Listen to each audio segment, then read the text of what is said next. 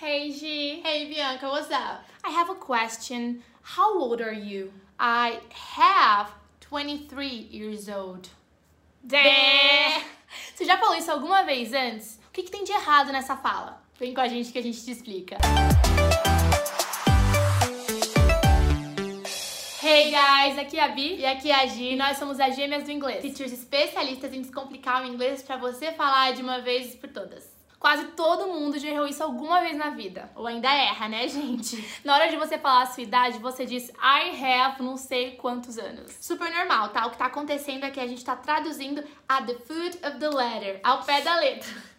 Isso não existe, tá, gente? Nosso jeito brincalhão de falar que tá traduzindo ao pé da letra o que não deveria estar fazendo. Gente, no português, a gente diz eu tenho 23 anos. Aí no inglês você pensa, vou traduzir, né? I have 23 years old. Mas o negócio é que em inglês eles usam o santo verbo to be pra falar sua idade. Ou seja, você não fala I have 23 years old. Você fala I am 23 years old. Eu sou 23 anos. Velha.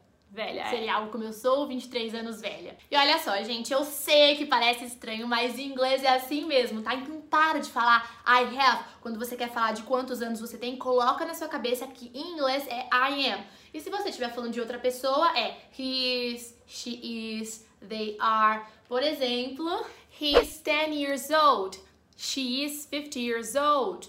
They are 35 years old. E assim vai, gente. E vale ressaltar que não é preciso acrescentar as palavras years old no final, tá? Você pode optar por simplesmente dizer I am 23. Bom, talvez você já sabia de tudo isso que a gente falou até aqui. Afinal, essa é uma das primeiras coisas que a gente aprende nas escolas de inglês. Na verdade, a maioria dos erros acontece quando a gente quer falar nossa idade em inglês, mas a gente precisa trocar o tempo verbal.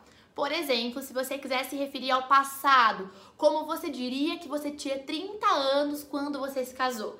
Em inglês ficaria assim, ó. I was 30 years old when I got married. Eu tinha 30 anos quando eu me casei. Você percebeu o que aconteceu? A gente seguiu o mesmo padrão do tempo presente, mas agora usando was, que é o passado do verbo am. E quando você quiser se referir ao futuro, como você diria que vai ter 65 anos quando se aposentar? I will be 65 years old when I retired. Eu vou ter 65 anos quando me aposentar. Nesse exemplo, a gente usou uma combinação do will para indicar o futuro mais o verbo to be. Outro erro comum que acontece é quando a gente quer falar que a gente fez ou vai fazer algo com certa idade. Por exemplo, eu comecei a dirigir com 18 anos.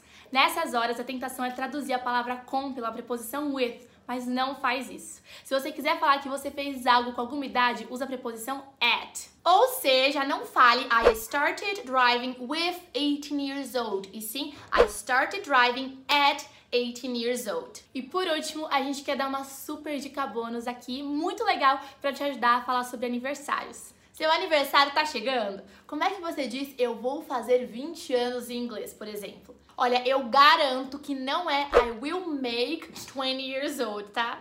Lembra, resiste à tentação de traduzir ao pé da letra, quase sempre dá erro. Quando a gente vai completar mais um ano de vida, a gente usa o verbo to turn em inglês. Em português, esse termo traz a ideia de virar, tornar, completar. E na prática fica assim, ó. I will turn 25 next week. Eu vou fazer 25 na próxima semana. A gente pode usar essa expressão com vários tempos verbais. Olha os exemplos. How old will you be turning? I'll be turning 30 on my next birthday. Quantos anos você vai fazer? Eu vou fazer 30 no meu próximo aniversário.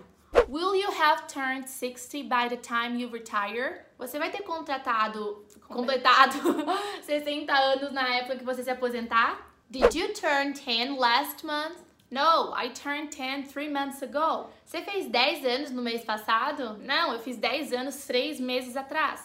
É isso aí, agora você tá 100% pronto para quando tiver que falar sobre a sua idade, o seu aniversário em inglês. Então, ó, fala aqui nos comentários certinho quantos anos você tem em inglês ou quantos anos você vai fazer tudo em inglês, ok? Aqui é hashtag aprende e aplica. Pois é, gente. Não esquece de curtir esse vídeo, tá? Se não se inscreveu ainda no nosso canal no YouTube, já se inscreve. É muito importante pra gente, ajuda demais, vocês não têm noção.